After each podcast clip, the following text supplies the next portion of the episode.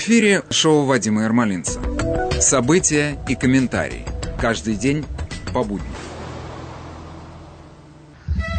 Доброе утро, Нью-Йорк и окрестности. У микрофона Владимир Малинец. Мы начинаем наш новый трудовой день с выступления коллектива под названием «Сурганова и оркестр» в этом городе фонарей. В этом городе фонарей возьми меня, обогрей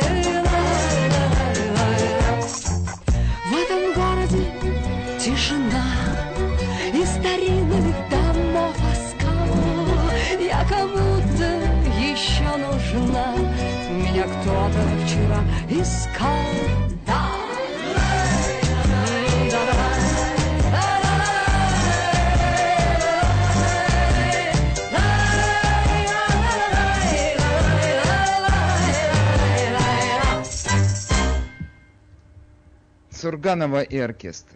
Хорошо, теперь Ермолинец без ансамбля. С чего начинать наш трудовой день? Наверное, я начну с нашего Рыжика. Он как-то стал частью моей жизни. Я даже подумываю, не усыновить ли мне его. Тогда как-то будет понятно, почему я ему уделяю столько внимания. Ну хорошо. Вот э, вчера у нас тут э, только и было разговоров об этом знаменитом видео. Я думаю, вы сразу поняли, о чем идет речь. Это видео, которое было снято в Атланте. У них есть такой спортивно-концертный центр, который называется State Farm Arena. И там проходил, это был один из центров обработки бюллетеней. Значит, что мы видим на этом видео? Э, В 10.30 вечера менеджмент этого счетного центра сказал, что они завершают работу и значит, можно расходиться по домам. И люди начали расходиться по домам. Главное, что ушли инспекторы, которые там находились, республиканские инспекторы. После того, как они ушли, из-под одного стола, который находился в кадре, достали четыре чемодана на колесах с большим, больших таких четыре чемодана с бюллетенями и стали их пересчитывать. Ну, вот это специально для тех, кто говорит, улик нет никаких, свидетельств никаких нет. Но уже есть видео, и уже там, я не знаю, в козе понятно, что там происходит. Хотя я допускаю, что, может быть, те люди, которые это доставали, там менеджмент, они найдут какое-то другое объяснение. Я, с, не знаю, с огромным интересом бы послушал бы, не только я один. Вчера, между прочим, в своем вечернем шоу Такер Карлсон сообщил нам, что его команда пыталась связаться э, с менеджментом этого участка. Они не ответили на его призывы. Ну, это о многом говорит, конечно. Но главное, что вот это по поводу того, что говорят, нет у нас никаких улик. Я ради интереса думаю, ну вот это-то уже улика. Давайте посмотрим, что происходит у нас на левых веб-сайтах. У меня есть веб-сайт «Лаковая бумажка», левая, она называется CNN. Я думаю, вы слышали, такой канал у нас есть довольно, ну, как бы известный, популярный у левых. Много там комментаторов таких знаменитых работают. Хоть бы одно слово, ничего об этом не сказано. Нету. Ладно, думаю, Associated Press, это все-таки более такое, ну, как бы это сказать, они столько лет были, считались, в моем понимании, нейтральными. Я только в последнее время понял, что они левые. Но мне казалось, что это все-таки высокопрофессиональный новостной сайт. Они собирают как пылесос. Все, мне казалось. Сейчас единственное, что я нашел у них, касающееся этой темы, не этого инцидента, а этой темы – Dangerously Viral. Название, это называется так статья. How Trump supporters spread false claims. Опасно популярно. Как сторонники Трампа распространяют фальшивые заявления или ложные заявления. Но вы, если думаете, что это об этом случае, то ничего подобного. Они здесь обсуждают какое-то видео, снятое телефоном где-то на темной улице. Где это видео? Я о нем не видел. Я его не видел, никак, не слышал о нем ничего даже. Я слышал о другом видео, которое сняли на State Farm Arena в, в Атланте, и которое есть на всех, действительно, оно расползлось, я не знаю, как зараза какая-то расползлось по всем консервативным блогам. Ну, я думал, это заголовок об этом видео, наконец-то кто-то это проверил. Нет, они просто об этом не пишут. Я вам скажу, меня это продолжает или не перестает удивлять, что вот так вот действовали в Советском Союзе. Там так пресса работала. Если о чем-то было сказано сверху, мы какие-то темы не обсуждаем, все, какие-то темы не обсуждаются, их просто нет. Принцип известный. Нету тела, нету дела. И здесь то же самое. Нет такой новости, ни о чем говорить. И мы можем продолжать по-прежнему продвигать эту э, историю о том, что сторонники Трампа распространяют фальшивые видео. Это не фальшивые видео, это, между прочим, у вас видеозапись служебная. Это компания, которая осуществляла эту запись, она, знаете, как у нас бывают, там, допустим, власти владеют каким-то центром, или каким-то зданием, но они нанимают подрядчиков, которые его обслуживают. В частности, они наняли фирму, которая осуществляла видеонаблюдение. Юристы Трампа попросили у них дать им видеозапись, они дали им видеозапись, и так эта видеозапись появилась. Левые просто игнорируют. И вы знаете, сколько я слышу, сколько вы слышите, это изо дня в день. Совок вернулся. Только об этом и говорят. Ну, все точно, мы это уже видели, это у нас точно такое было. И часто я сам себя проверяю, я думаю, ну это может быть так, просто мы говорим, но на самом деле это не вернулся. И вот я получаю подтверждение. Ну, вернулся. Ну, так работали газета «Правда», газета «Известия», о которых, помните, как говорили, в «Правде» нет известий, в «Известиях» нет правды. Это вот оно. Я уже много месяцев просто отказался даже заглядывать в Нью-Йорк Таймс. Это не имеет смысла никакого.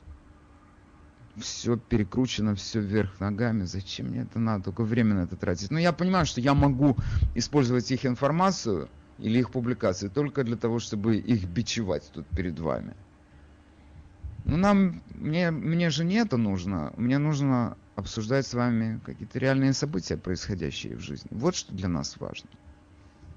Тогда мы будем более или менее как-то адекватно относиться к происходящему. При этом я подчеркиваю, чтобы я до вас не донес, ваша задача, как слушатели, перепроверить это на каком-то другом, в каком-то другом источнике. Такие дела. Это что касается Джорджии где перевес в пользу Трампа сейчас что-то, прошу прощения, в пользу Байдена что-то типа 11 тысяч голосов. Джорджа, значит, ей не дают покоя. Там просто ее терзают, пересчитать и все такое. Потому что первые, те пересчеты, которые проходили там, они явно не, просто пересчитали бюллетени. Но нам же нужно что-то другое, правда? Нам нужно посмотреть именно, что происходило с этими бюллетенями. У нас есть для этого основания такое требование. Они просто пересчитали количество. Их логика была, между прочим, такой же, как у меня. Я это понял с небольшим опозданием, что я был неправ в очередной раз. Когда я вам сказал, мы говорим о том, что они вбрасывали бюллетени. Ну хорошо, значит, у них должно э, быть несовпадение между количеством, которое они заявили там у себя на в своих официальных отчетах и реальным числом бюллетеней. Это надо пересчитать. Потому что если говорят, что выбрасывали бюллетени Трампа, у них должно быть меньше бюллетеней. Ну, потом, но я понимаю, почему я так говорил. Потому что когда не знаешь, что ты так и говоришь. Между тем, у нас сейчас такая пришла информация из Аризоны, я вам говорю, фантастическая, которая дает ответы на миллион вопросов. Значит, э, республиканская партия Аризоны затребовала через суд проверку 100 бюллетеней. Они сказали, мы не, мы не можем э, снова затевать эту историю с пересчетами, мы понимаем, что это и дорогостоящий, и долговременный процесс. Мы хотим сделать выборку. Дайте нам проверить 100 бюллетеней. Вот так вот на вслепую мы выбираем и проверяем. Им дали 100 бюллетеней. Из этих 100 бюллетеней они нашли два бюллетеня, которые не имели права находиться в этой пачке. Их следовало отбраковать. Оказалось, что эта выборка была сделана из порции так называемых редуплицированных бюллетеней. Я это, по-английски это звучит uh, reduplicated, но я перевел это на русский как редуплицированных, потому что я даже не знаю, какое еще можно слово здесь применить. Вся ситуация для меня новая. И я сейчас вам объясню, что я имею в виду. Значит, что это такое редуплицированный бюллетень? Значит, когда избиратель вставлял свой бюллетень в этот сканер. Бывало, что сканер отказывал ему по каким угодно причинам. В смысле, он не проходил этот бюллетень. Он тогда вызывал сотрудника этой, из этого избирательного участка. Тот нажимал зеленую кнопку и создавал редуплицированный бюллетень. Что это означает? Он создавал его копию. И эта копия оставалась для официального подсчета. А тот откладывали в отдельную коробку, просто чтобы документ оставался к которому потом никто не возвращался. И попадала в, те, в ту папку, где считали, вот этот редуплицированный бюллетень, копия. Буду называть копия, потому что так попроще. Так вот сейчас, когда провели эту выборку, анализ этой выборки, 100, 100 бюллетеней, они выявили два редуплицированных бюллетеня, в которых что произошло?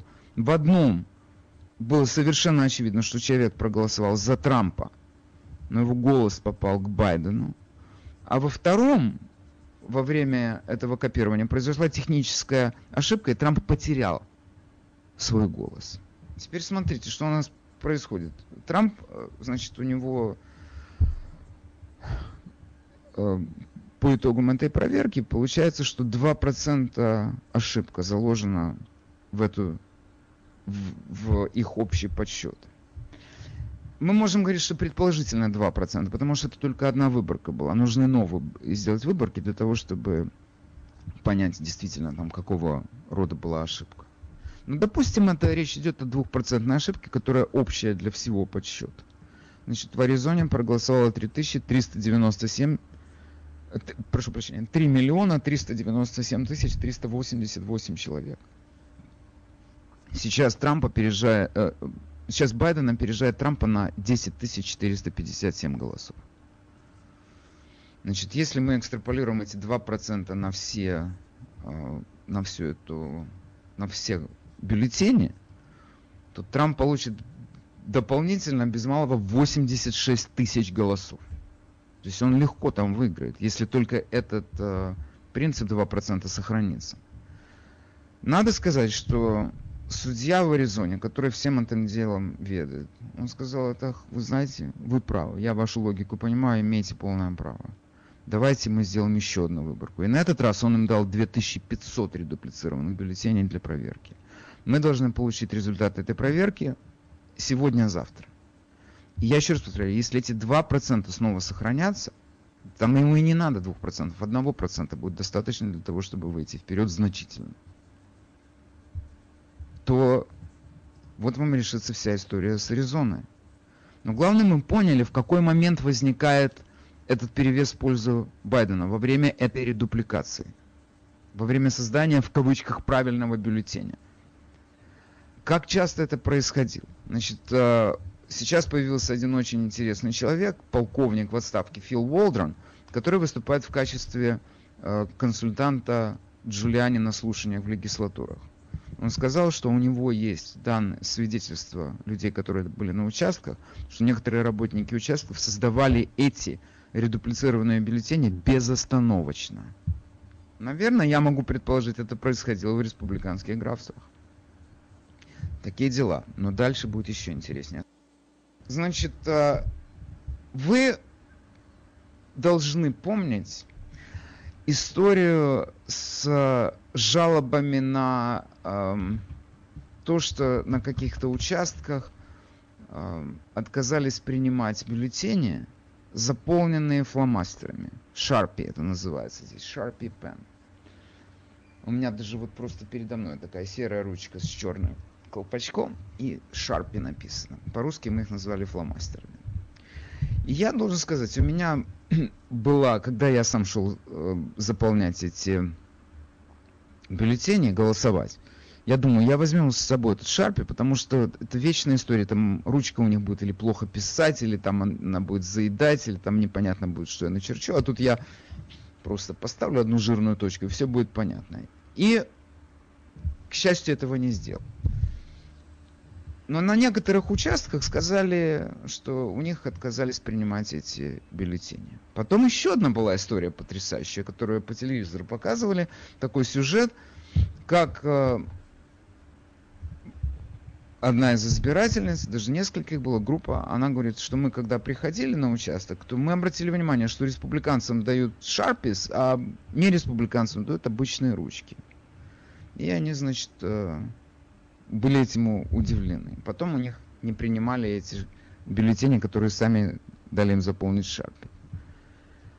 Ну вот, я вам говорил сейчас о консультанте э, Джулиане, просто, на мой взгляд, выдающийся человек, Фил Уолджен, он бывший отставной военный, полковник, и самое главное, что он считает как счетная машина. Он массу нашел проколов статистических, куда потом следователи обращают свое внимание, следователи, которые работают с юристами Трампа.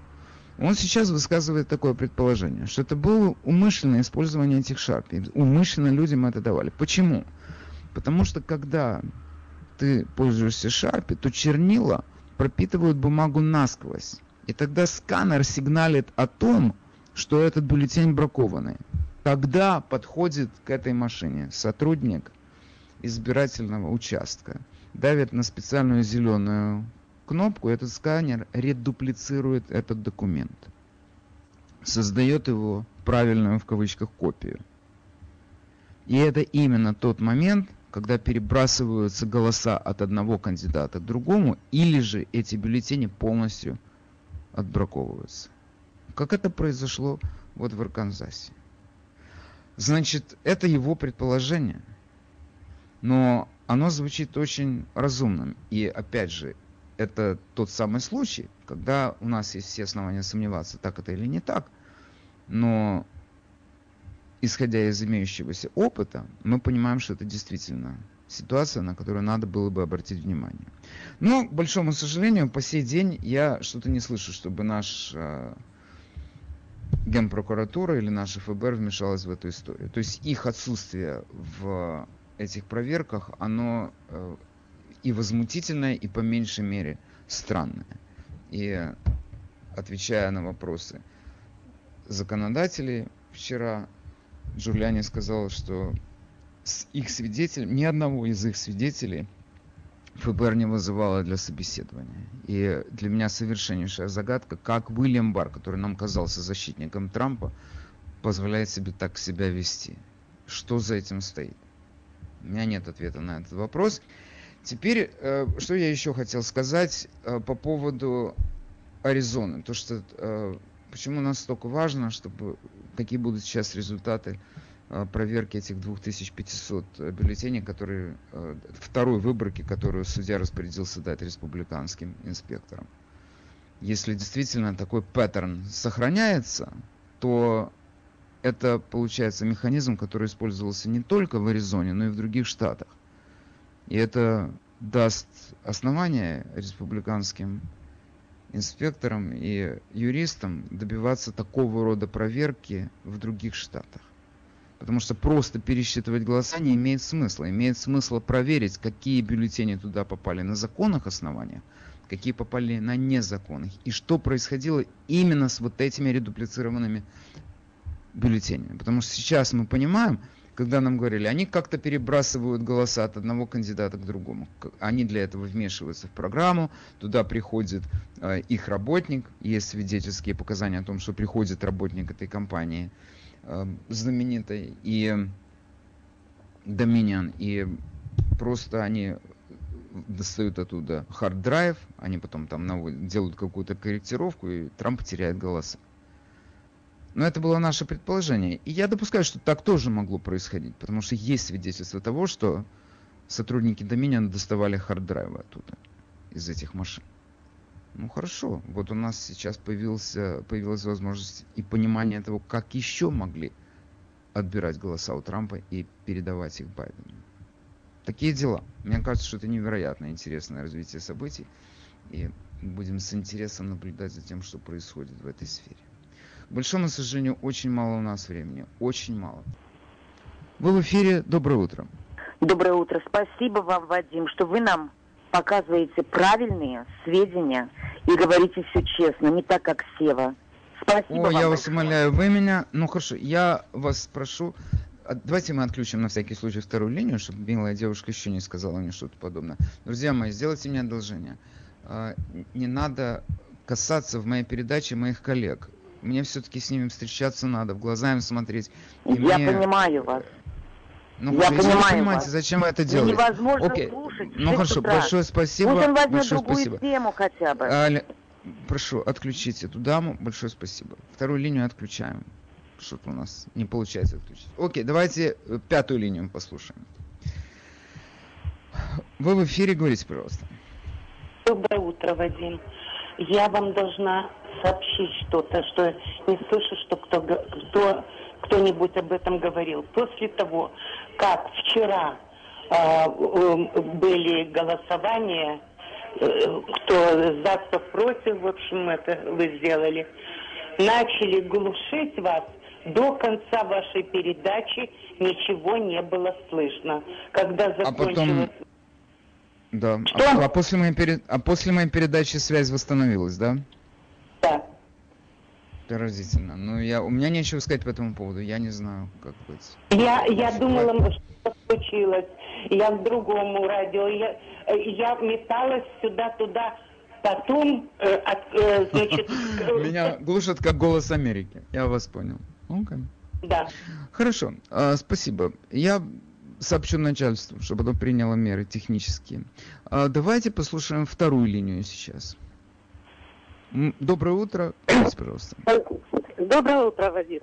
Но в отношении, что сказала эта женщина, действительно были жуткие помехи. Я не знаю, в связи с чем, но я, конечно, по теме. Вот э, мне, мне очень нравится, прямо елей на душу то, о чем вы говорите. Это, конечно, обнадеживающие факты.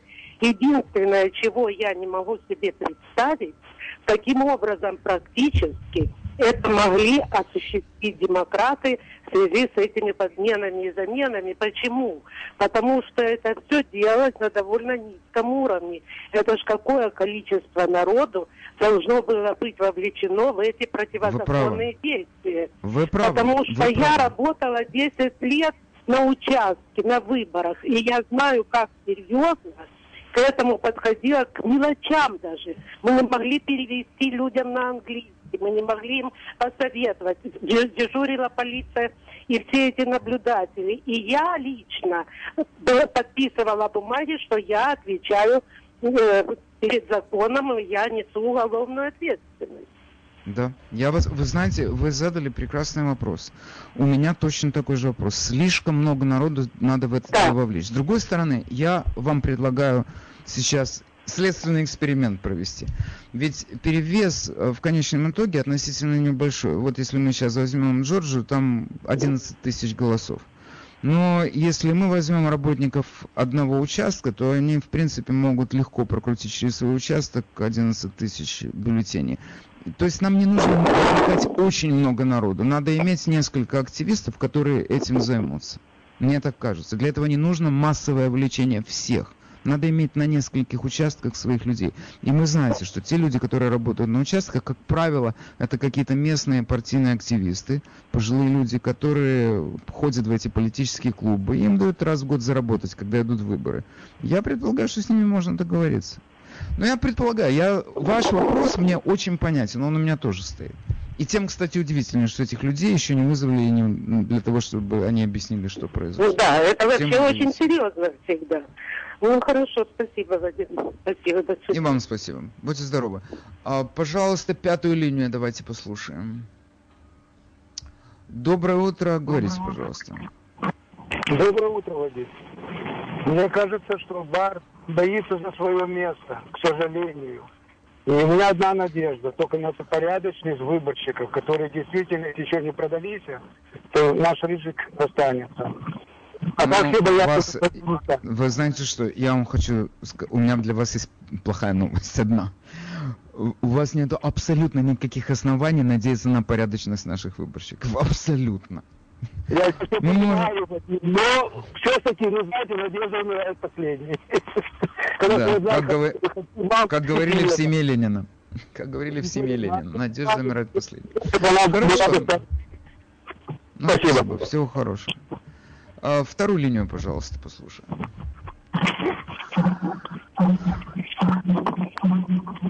Вторую линию, пожалуйста. Алло, доброе утро, говорите, пожалуйста. Алло, здравствуйте, Вадим. Здравствуйте.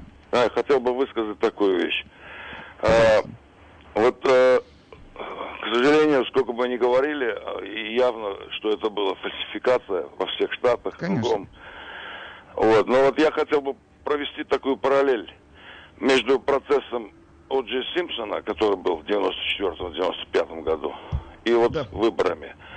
Да. Тогда тоже суды встали все на его сторону, потому как, потому как э, были тоже, если помните, погромы, вот, и если бы его не оправдали бы, вернее, если бы его признали бы э, убийцей, Виновным. то эти, эти- Да. да, виновным, то погромы бы продолжились бы, и поэтому все суды получили указание, что что бы то ни было, и все были уверены, что он убийца, и его признали невиновным.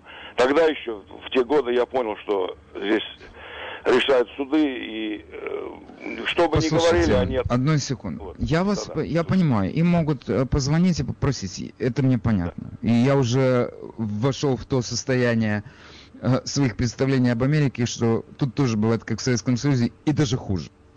Это я с вами тут согласен, могли позвонить. Но мне кажется, тут важно расставить немножко, восстановить хронологию. Во-первых, погромы были э, не когда начался процесс над Симпсоном, а погромы были, когда До, избили... д- Да. Да, правильно, Потом, да, а, погромы были потом, до. и потом все-таки суд судом, но ведь это было решением присяжных. Если вы помните, там наняли всю эту команду адвокатов звездных, они убедили Ну вот присяжных. сколько бы не было доводов, что убийца он, и признали его, весь мир знал, что он убийца, а его признали невиновным. Знаете, я хочу вам Но это сказать, же присяжные, а не суд. Это же не судья признал. Суде, су- э, присяжные решают это. Ну а присяжные это тоже, разве это не могут быть их люди? Кого выбирали в присяжных? Но я сейчас, сейчас я уже могу вот э, никому не верить, потому как вот любые доводы приводят, суд говорит, что это для нас не, не основательно. Это, э, у меня такая была история со мной лично, когда я пришел в суд и все показал, все документы, мне сказали, Да. все, идите домой. И пришел, пришло письмо, потому как был на другой стороне был хороший адвокат, а я был без адвоката. Все подкупное. Я в этом сейчас, вот сейчас уже, я, более того, я хочу сказать, после этих судов я никогда в жизни не пойду больше голосовать. Никогда. Это все. И я думаю, все поступят так, республиканцы. Никогда не Нет, я как раз, ну я, Потому что- я отказываюсь вас поддерживать. Это не, так нельзя. А я Но не они только наши, голосовать. наши, ну хорошо, это означает, что наши общие противники, они добились своего. Это все, что им требуется, чтобы вы перестали ходить Так, голосовать. так, ну, так сначала надо навести порядок, Понимаете, меня больше... Да меня никогда, больше- слушайте, не будьте наивным, никогда не наведут порядок. Будет вот такая вот всегда драка, всегда. Это иллюзия, что можно навести порядок, и теперь все будут поступать хорошо. Никогда этого не было, нету сейчас и никогда не будет. А есть бесконечная борьба за свое. Вы все время отстаиваете свою территорию. Ну, Как в животном С мире. этим я с вами согласен. Но что самое интересное, партия власти не могла навести порядок перед выборами. Трамп только говорил, что да, будет фальсификация, будет, будет, будет. И как... Слушайте, как- я вам понимаете? приведу пример. Я, одну секунду, я вам приведу пример. Э, Трамп говорил, все, что он говорил, мы знаем. Но эм, здесь выборы, это, они, это прерогатива штатов. Администрация штатов все решает. Вчера я узнал, э, услышал новость, которая для меня была де- действительно большой новостью. Оказывается, у нас в нашем штате э, перед выборами, прямо перед выборами, наш губернатор поменял порядок проведения выборов. Я ахнул. Этим должна заниматься легислатура, этим не может заниматься один губернатор. Даже с учетом того, что эм, у нас легислатура левая, она все равно бы проголосовала так, как он бы хотел. Но даже этого не было сделано, он сам это сделал. Причем он это сделал легально. Он, э, дело в том, что когда к нам пришла пандемия, он э, объявил чрезвычайное положение. А в чрезвычайном положении он имеет право принимать исполнительные решения сам. Ему не нужна легислатура. Вот ситуация, в которой я вам теперь хочу спросить, задать такой вопрос. Ну что Трамп мог сделать в этой ситуации? Да ничего. Окей, потому что враг хитер. Окей, э, друзья мои, я смотрю на часы, и э, я должен э, с вами попрощаться. Я встречусь с вами снова. И хорошего вам вечера в кругу близких и родных людей. Будьте здоровы. С вами был Владимир Малинец.